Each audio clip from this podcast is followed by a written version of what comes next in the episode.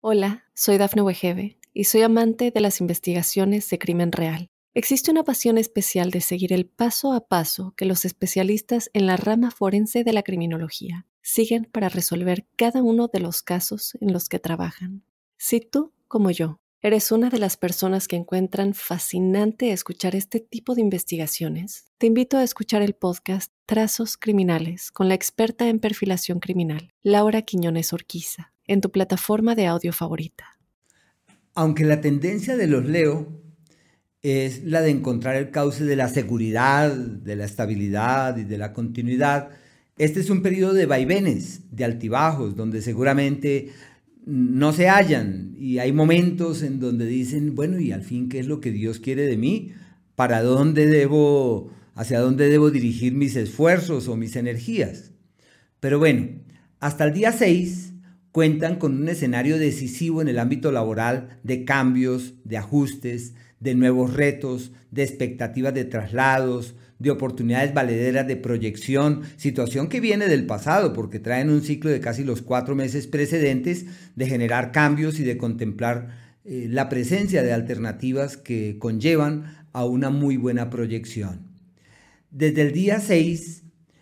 eh, se entra en un ciclo perfecto para firmar escrituras, papeles, documentos, vender la propiedad que hay que vender, negociar lo que es necesario negociar y es un ciclo clave para clarificar todos los temas que están pendientes en esos, en esos ámbitos. En el tema sentimental y de pareja ya especialmente, desde ese día, desde el 6, existen dos entornos distintos. El primero, el de la dulzura, la amorosidad y el cariño, lo que puede ser sinónimo de la llegada de alguien de otra ciudad, de otro lugar, por circunstancias más allá de las manos, por fuerzas del destino, que se convierte en la fuente de unos acuerdos que pueden tener trascendencia. Y por otro lado,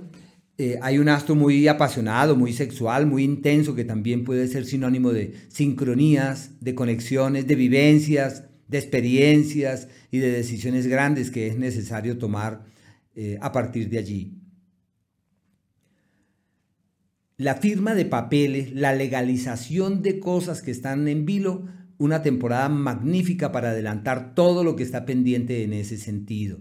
La salud de mucho cuidado se viene de un ciclo irregular en ese ámbito que llega hasta el día 6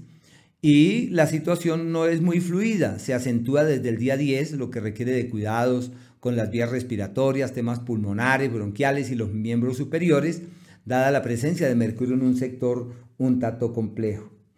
Eh, los cambios interiores, los logros del alma, el ciclo más maravilloso de todos los tiempos. El énfasis que se haga en esos ámbitos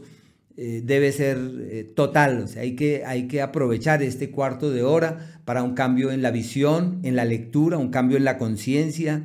Así que hay que practicar yoga, meditar, reforzar los temas espirituales, místicos, todo lo que implique devoción y reconexión energética, un ciclo excelente.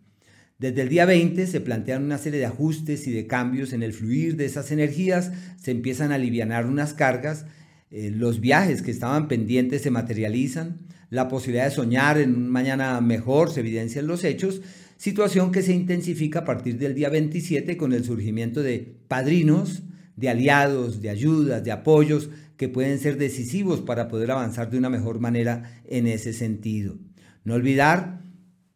que a partir de estos días del 20 y del día 27, la vida se hace más llevadera, más manejable, todo es más fluido, más sencillo. Y mientras tanto hay que estar ahí pendientes a ver cómo resolvemos, eh, cómo se solucionan, cómo se decantan las cosas pendientes. Lo que más vale, el cambio personal hasta el día 20 y el despertar espiritual desde ese día. Hasta el día 20 se está en crisis con la vida, se pelea hasta con la sombra y desde ese día existe una nueva luz que permite caminar eh, a un ritmo distinto y alimentar otro tipo de motivaciones. Hola, soy Dafne Wegebe y soy amante de las investigaciones de crimen real. Existe una pasión especial de seguir el paso a paso que los especialistas en la rama forense de la criminología siguen para resolver cada uno de los casos en los que trabajan. Si tú, como yo, eres una de las personas que encuentran fascinante escuchar este tipo de investigaciones, te invito a escuchar el podcast Trazos Criminales con la experta en perfilación criminal, Laura Quiñones Orquiza, en tu plataforma de audio favorita.